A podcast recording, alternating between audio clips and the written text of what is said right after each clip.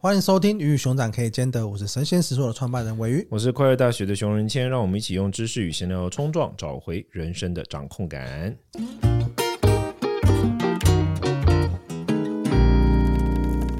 今天这一集呢，我们邀请到我们的影音的伙伴三 C，嗨，我是三 C，嗨，今天要聊一个理论，跟分数有关。你看我干嘛？哦，这个这个理这个理论是三 C 的理论，这个诶是吗？三 C 三 C 信奉的理论可以这样说吗？叫做八十分理论。三 C 要跟我们介绍一下什么叫八十分理论？八十分就是把事情做到八成就好，但这个要先定义是自己认为的八成，还是大家广义的八成？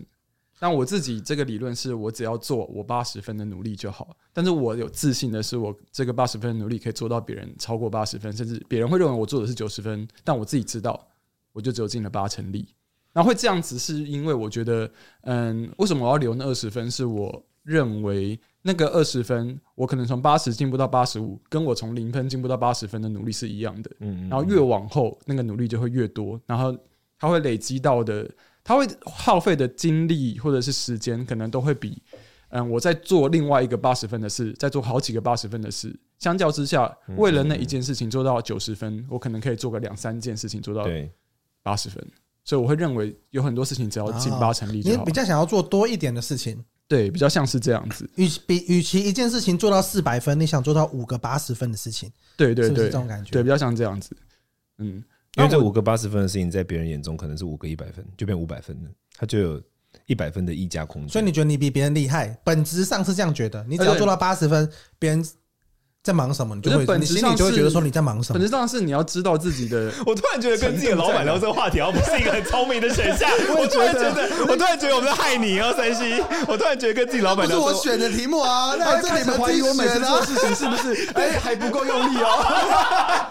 上礼拜才刚 review 完，但我觉得我们可能要重新 review 一次啊。没有了，这是成本问题了，成本问题了。对了，的确了，可以做五个八十分是很好了。对，但我觉得，我觉得要是很清楚的知道自己是不是真的能够做到别人心中超过八十分的程度，而不是你觉得你尽了很多的力气，但其实你别人看这才刚及格而已。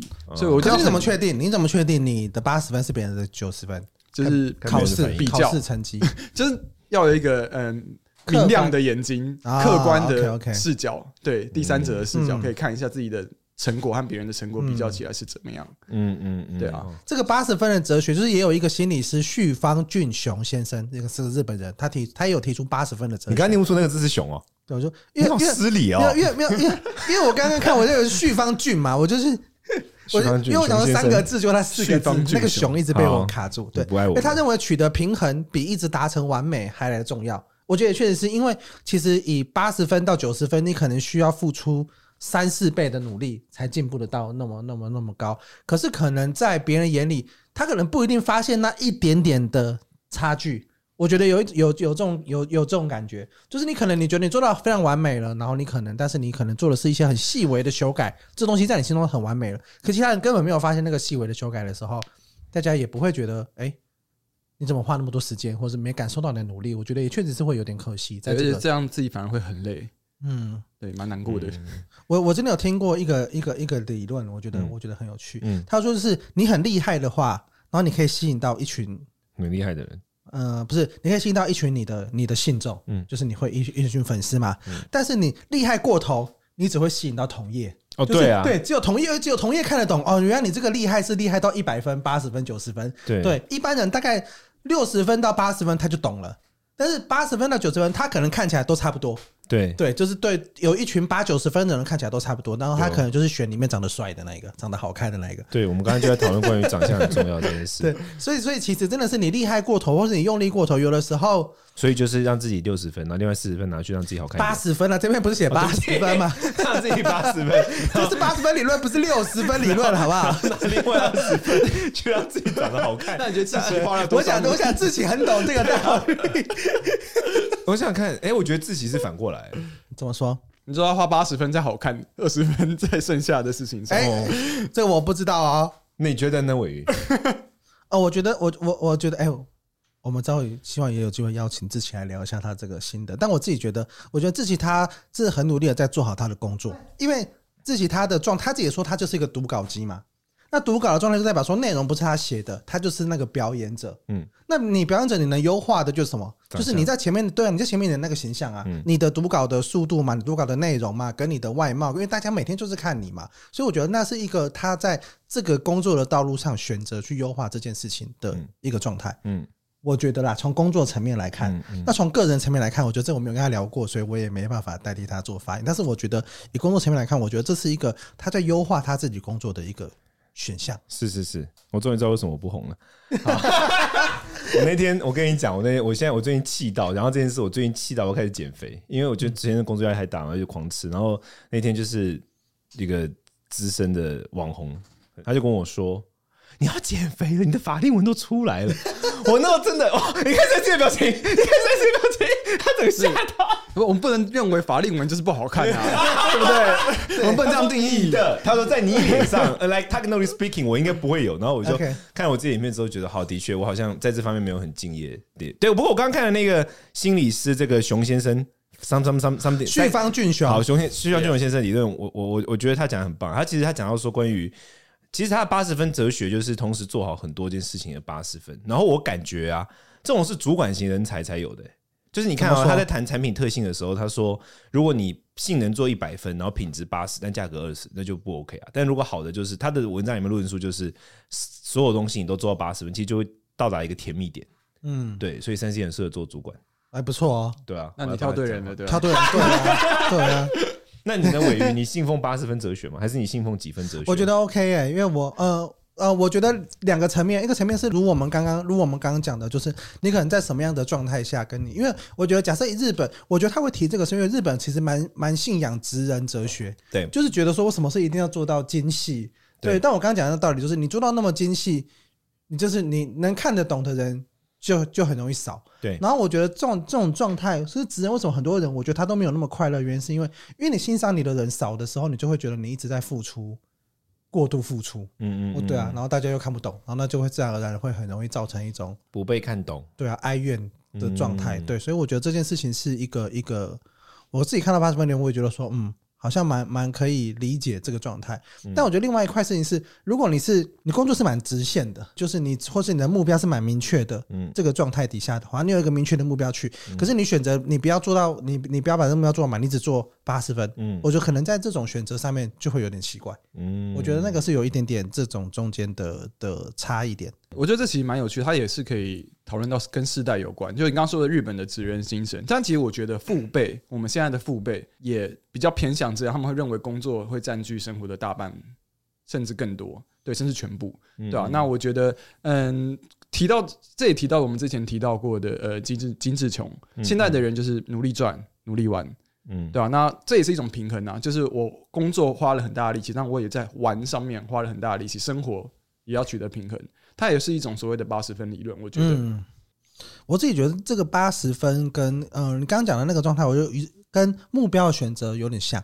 比方说，我们的上一代或者上上一代，他们可能选择没有那么多，那他们的目标就是一一直的勇往勇往直前。就像我们，就像我们刚才讨论，就是呃，我们看到某一个某一个募资专案，为什么卖的卖的这么好？那其实他们的目标就很明确，跟他们要做的事情很明确，就是哦，他就是把每一件事情。都做到完美，对对，都都都做到做到做到做到超过，对，然后他没有没有什么魔法，对，然后然后就就会就会达到那个那个那个那个目标，因为他的目标很明确，就只要做这件事情，对对对，对。可是当你的选择很多，或是我这样，我因为我觉得我们现在我们这个时代跟我们下下下面的时代，我们的都会遇到资讯爆炸的状态。嗯，那你资讯这么多，你选择这么多的时候，你很难确定这就是我。的置业就是我的人生，嗯，的我一辈子只做这件事情。对，那这个状态底下，其实你就会很容易，那我都体验看看，那我都尝试看看，对。那在这个尝试看看，你每个都要做到一百分的话，那你就是搞自己，对吧？因为你不可能做到这件这件这件事情，它又会造成另外一个你的你的苦恼。所以我觉得在这种状态底下，你能够先都去尝试，或是每一个都做到一个。也不错，然后大家也觉得说是可以、可以、可以接受的状态。这个也跟我们之前有讨论到了关于今天在讲躺平嘛，或是安静离职的的状态也有一点点雷同。那当然，我觉得八十分离是有有一种更积极一点点，比安静离职又更积极一点点，因为它至少你知道那个标准线在哪边，然后你知道嗯，别人别人的能力在哪边，自己的能力在哪边，跟你是为了有余裕、生活的余裕，或是工作上的余裕做这些选择的，我觉得主动性又更更高一点点。嗯，我在看到的文案文献，我们现在收集的这个脚本里面提到 I 时代，I 时代到底是哪一个时代？一出生就跟网络密切互动的这个时代，一九九五年以后，我们就在 I 时代边缘呢。对，我们是 Z 嘛，我们是下一个就是 I，我们是 Z 到 I，Z 下一个就是 I 哦，应该是。那 A 呢？A A 不知道多久，没有没有，他不是这样倒过来，目前还没有 A 出现。他不是这样自己。对，下下一个下一个就是应该下一个应该就是千禧世代。对啊，I I 世代，我们我们我们这边有收集了一个关于不同世代养成的不同的人格特色的一个那个那的那个特质。我我觉得台湾好像的确不知道从哪一代开始，我感觉到好像是我们这我我不知道大我不知道大家每一代不一样，但我好像从好像从大概差不多一九九零年后出生的，好像比较没有像。祖辈，然后台湾那种很喜欢讲那种爱表就嫁人啊那种精神，好像这种精神就比较不再不再被我们这一辈的人所所追捧，或对对对。然后我觉得大家也，我觉得大家也就是八十分哲学这种蛮流行。可是我自己观察到一个现象，就是说，如果自己没有找到自己生活重心的话，比如说这种重心很很不一定是一个什么。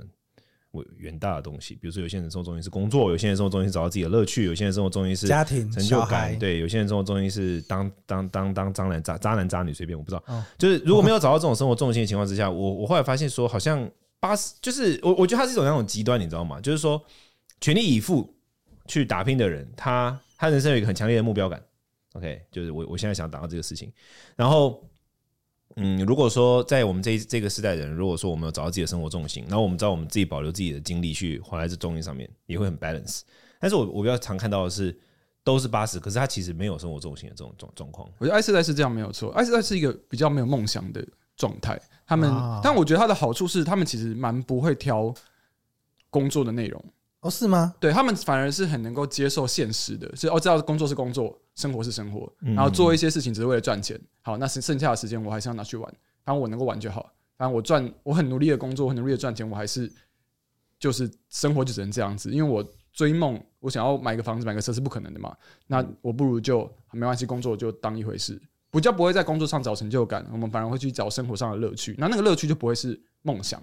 因为梦想太遥远了啊、哦。OK，对，就目标，目标，你感觉上有一个远大目标是很难很难达成的时候，你就会先找近的东西去去去满足你自己的。因为你找远的目标，你就要延迟那个满足嘛。可是你也不知道延迟到这辈子有没有机会，有没有机会达到，所以你就会开始从身边的这些小乐趣开始。我可能可能小确幸那些也是都从这边这边慢慢的去出来。那我只很好奇是这种 I 世代到底都是谁在定义的？为什么这种就是一些 iPhone 靠是吗？Internet 那那那这些到底 Internet？哦哟哦哟，OK 很好哦。对，那是这到底谁定义的？这些 I 到底都是谁？我很好奇哎。所以应该是我有一些什么美国的一些学者吧？那叫 I 世代的，往下一个是什么世代？千禧啊，他这边有写啊，千禧世代啊，千禧世代是上一个哎，是又更往下是吧？千禧年是更年年啊，对啊，两千后。现在大概是五年一代的啦，现在地代代换性很快。那再往下一代是什么？等下。千禧 Y I Z 哦，千禧 Y I Z，我们现在有了一个 OK，我们终于，然后我们以五年为进位，一九九零年出生的千禧，哎，不对，在前面是千禧，然后再来是 Y，一九九零到一九九五，然后 Y 到一九九五到两千是 I，然后两千到两千到两千零五可能是 Z，然后后面是 We don't fucking care，他们还没长长大，OK，正在长大中，十八岁，刚满十八岁，所以我们刚刚讲，他们可能会被人家抖音世代。OK，抖是代，对不对？世代咯，还有可能 T 四代啊，T 啊 T，对 T 四代，TikTok。哦，那像这个抖音这产品很成功哎，好厉害。对，那么我觉得，那那那你有觉得 I 四 I 四代是最注重安全的一代吗？过注过度注重情绪安全，显得我们的脆弱。我觉得我，我觉得应该不是到过度注重，而是才终于有意识这件事情。因为我觉得以前就会有一种我要忍耐呀，或是我要抗压性很高，或是我要去。做男儿有泪不轻弹，就是会有这种需要去隐藏你的情绪，或者是需要去去不要让它显现，或者是需要去让它是可以有那种很高的承受度，这种这种这种状态产生的。可是我觉得现在就比较会是男儿男儿有泪哭到爆，我觉得你情绪要被抒发，你才不会你才不会爆炸，你才不会拿枪扫射校园。好像很容易把自己的情绪放在第一位了，就把自己想要的东西放在第一位。整个世代是。超越世界的好吗？不是只有台湾啦！你怎么台湾本位在思考这一切？对不起，对不起，因为我感觉是台湾的状况啊！对不起哦，我看我们看这个世界，我们在地球是不是？对我们很多听众在国外的，我们国外的听众欢迎在我们底下做五星留言。我们有很多听众在国外吗？我也不知道。好，我们唯一知道的是时书的听众都不留言。对呀，哎，为什么？我也不知道。他们可能太多问题想问了，不知道问哪一个。他们可能 S 代吧？他们可能只想要做。我不懂这原因，他们可能只想要不要乱定义八十分是什么东西？他们可能只想打四颗星，不想打五颗星。他们这样，但是五颗星的留言才会被显现出来。好难哦，人生好困难。我觉得关于情绪安全，情绪安全这方，我我我之前有讲过嘛，就是那个美国有一本书我很喜欢，为什么我们培育出玻璃心的世代？然后里面就有讲到说，现在很重视把什么情绪安全，就是安全是现在的第一，很很多时候是优先第一考量。对，可是其实其实它是有一个两个极端嘛，就是说安全跟。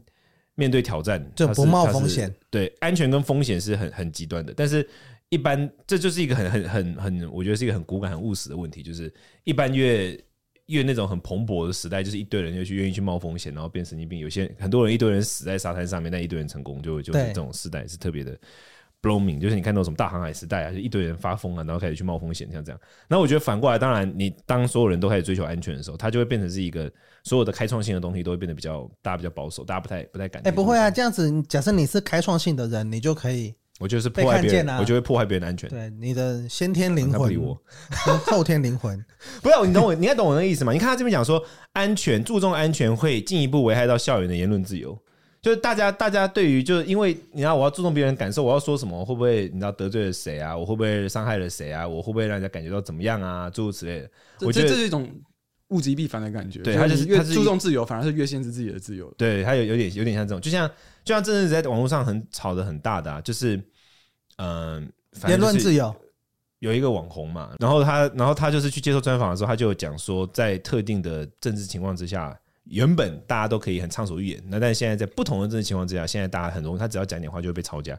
对，然后但是现在网络上就有论战，有一批人就是说，这就是言论自由。对，我们大家想讲什么就讲什么，这就是言论。你要讲被抄家，然后你没有被抓走，这就是言论自由，这种感觉。还还有我们可以，你你只要有意见，我们就会干掉你，这是我们的言论自由。对，有有一挂人是这样，就是说这就是言论自由啊，因为。呃，我们在言论自由的情况下，能讲什么就讲什么。对对对，然后你要有很大的情绪耐受力，所以它其实是一个极端性的，就是你要有越大的情绪耐受力，你就越你你要追求越大的言论自由，大家就要有越大的耐受力。嗯，那你越要安全，言论自由就会下降。我我觉得它是的确是很明显的，嗯的极端。我自己就听过一个这种很矛盾的那个啊，就是就是之前有反正在某个聚会上，然后有一个人就说他们最近在举办一个什么什么读书会啊，怎样啊，然后很邀请大家，很欢迎大家来啊，这样子。然后，但他就说，他讲了两句话，我就心里想说，我那时候心里想，心里想说，你应该要上一下逻辑课。他就说，哦，但是我们都很尊重言论自由哦，所以我们不应该互相批评。呃，我我我我我我我我我我那个，我刚好手上拿了一杯酒，你知道，我那那个酒愣就待在我手上，我心里想说，他他他，对，但你大概懂我那个意思，就是我觉得这是极端的，就是说这是两个不能说极端，这两个点啊，那这光谱一直在中间游移啊。我觉得刚刚在 recall 到你刚刚讲的那种网红的这种状态啊，我觉得可能也是因为，假设这个时代，如果我们刚刚讲的，就是大家更。崇尚安全一点，然后都做到大概八十分，像这样的状态，反而是那种极端的人就很容易被看见。嗯、就真是讲极端言论，因为流流量就往那边去嘛。因为大家他讲出了可能大家心里有想过或不敢讲的话，他可能做到了那个言论上的九十分、一百分、一百零一分、四百分之类的。嗯，嗯，那这样子反而就是会很容易被报道，很容易被大家突然间一夕之间。转发或爆红或怎么样？对，我觉得反而是为这种东西也是为什么我们很常看到，不管是网红也好，或是 KOL 也好，他们很常发这种极端言论。倒不是说他们一定都是那么那么奇怪的，而是他们可能为了流量，或是为了一些事情，他们必须要往这边做。那也是因为。其他人就是不这么做，对，其他人就知道哦，我在网络上做什么事情可能会出事，或者我可能会讲太多话，会太 over，对对对，会超过那个大家的感受的临界点，对。对。但是只要有人一超过了，就很容易被关注。我觉得那也会造成某一种现在的现象。对，我觉得现在现在蛮蛮蛮奇特的，说实在，刚刚讲到自启嘛，就是他不是去去去去整形优化，或者说去修，他自己都讲整形，你听，对，我是我是我我 要注重人家，我要注重人家的那个 情绪安全。对，但是我这整件事我就觉得没什么，就是当然我有自己的 opinion，但我觉得没什么。可最奇怪的点是，竟然他后来要为这是什么？他好像为这件事出来道歉，你有看到吗？嗯，他他是道歉吗？他有道歉，他说什么？人家觉得他看起来拽，然后什么，他发文说他道歉，然后他还在上面要解释说，当然这有可能是社群操作啦，of not？Okay. 当然有可能，但是如果我们不谈社群操作，如果他是真心道歉，我就觉得超怪的，你有什么好道歉的？你现在花多少钱整理，然后你要变拽，干他人家屁事啊？就是。老子就是就你懂那个意思，他出来道歉说什么同呃网友们说他变得拽了，对，然后他他解释说哦，他首先他先讲讲了他自己的心路历程嘛，他之前经历过的巴拉巴拉巴拉四万字嘛，他可他可能没有认识熊仁谦，不知道谁真的拽的人是什么样子，就是要认识我，我们 hashtag 他，我们 hashtag 他，没错，然后他就先说，他就说说什么什么什么什么怎么样，怎么他就讲了他花，还他还解释他的花费，有没有看到？说哇好 gentle，就是真的也没有很贵嘛，然后没有不，对不起，最后确实蛮便宜的，他竟然道歉，我心想说你有什么好道歉的？你他妈长得帅，你有点自信好吗？有什么好道歉？但当然这有可能是，所以你觉得他的本质不是长相，是他的自信？我觉得你有什么好道歉？就是你人家人家 judge 你，你就 of course why not？就是我现在变帅，我就拽啊，不然要怎样？就这这这就是你有什么好道歉？你可能会觉得说哦，好了，我我接受批评，这是一种，这会不会是一种冒牌者症候群？就你说的哦，自己不是 你说的哦，你说的，我可没讲哦，我都把你调出来。我你说的，我可没这样说，自己不是这个这个，我们之后下一集再做讨论。没有，我我唯一觉得就是到底有什么好道歉的？就是你你有可能就像这边就写我们的脚本写到接受自己的短处啊，都拽就是我的短处啊。Of course, why not？就是 you know，我我觉得他这样很棒啊。没有，可我觉得我自己觉得那篇不像在道歉，他比较像是在说明他嗯做这些事情对他来说很有意义。他只是想要说明这个现况，哎，反而大家观点不太一样，哎，对啊，而且我觉得网络上的声量来说，多数甚至可能九成人是支持他的，对啊，对啊，对啊，对对对，效果是比好蛮多的啦，我觉得。啊。嗯，效果是比什么好蛮多的啦。没有，效果是好蛮多的啦。他不小心说了那个“比”字，你要注重人家的情绪安全哦，刘俊豪。对啊，啊对，所以总之呢，我们就是说话的时候，还是任何事情呢，都不要太用力，我们刚刚好就好，不要多讲一个“比”。所以就是三 C 哲学，凡事不要太用力，讲话讲八十分就好了啦。对啊，讲八十分就好，就讲了那个没头没尾。那我们节目就没有办法红到有总统候选人来上啊。你今天是吃了什么东西啊？你刚刚整一个会议是不是吃了什么？我我觉得我们下次我们全部人都要吃那个。你今天状态非常好，我很喜欢。你是说哪一位总统候选人呢？我跟你讲，我我我本来在三位总统候选人里面，我没有特别支持谁。嗯，OK，就内心我都觉得哦，就这样。直到哎，不是有四位吗？哦，有一位我们都知道呀。然后直到直到我跟你讲，直到一件事发生，我本来还比较倾向于可能的那位第四位，因为他他是天秤座。OK，他是天秤座，很简单，我是天秤座，你知道吗？之前谢王老师有讲嘛，人类就会对自己的同类特别的对友善嘛。哦，没想到有人会因为星座投票。我跟你讲，更你听听我讲完，就彭老师那时候讲，你记得吗？他就说小朋友的道德观会受到他对于这个东西喜不喜欢，他觉得他跟他是不是同类所决定嘛。which means 我就是个小孩，我本来就第四个候选，我可能还觉得，哎，他不是跟我天秤座，他就是虽然跟我那个，直到我发现那个疯狂上节目的那个，他不但是天秤座，他的出生年月日跟我同一天，我决定投他。你们的上升搞不好也一样。对啊，疯狂上节目啊，好，大概这样，对，所以这就是我现我现在的感受。我现在决定，我本来我们到时候把那个候选人的那个资料放在我们的连接。但我跟你讲，我就接受，你知道吗？我本来就觉得说我想要努力，不要当个相愿的人。然后我后来要接受，好啦，我有八十趴，八十趴理智，然后大概有二十趴是相愿的，就这样。哦，水瓶座有很多很多厉害的，很多很多厉害的人是水瓶座，可是都没有，可是都没有。德川家康是水瓶座的，都没有总统候选人。对，那我们今天大概这一集就到这边 告一段落。那下一集我们要接着讲的就是说，如果你同时有很多事情想要做，然后以及就是你要怎么在多头马车中取得平衡，我们要请三 C 来跟我们分享他的人生哲学。好，你的好好弱，天哪！好，讲话。如果大家对于我们的八十分哲学或九十分哲学，或是你有一百分哲学，你想要跟我们。对于这件事情有什么好沟通的，会有什么故事跟我们分享呢？欢迎在我们的 Apple Podcast 上做五星留言，我们到时候会做一集 Q&A 来回答大家。那今天这集告个段落，谢谢大家，拜拜，拜拜。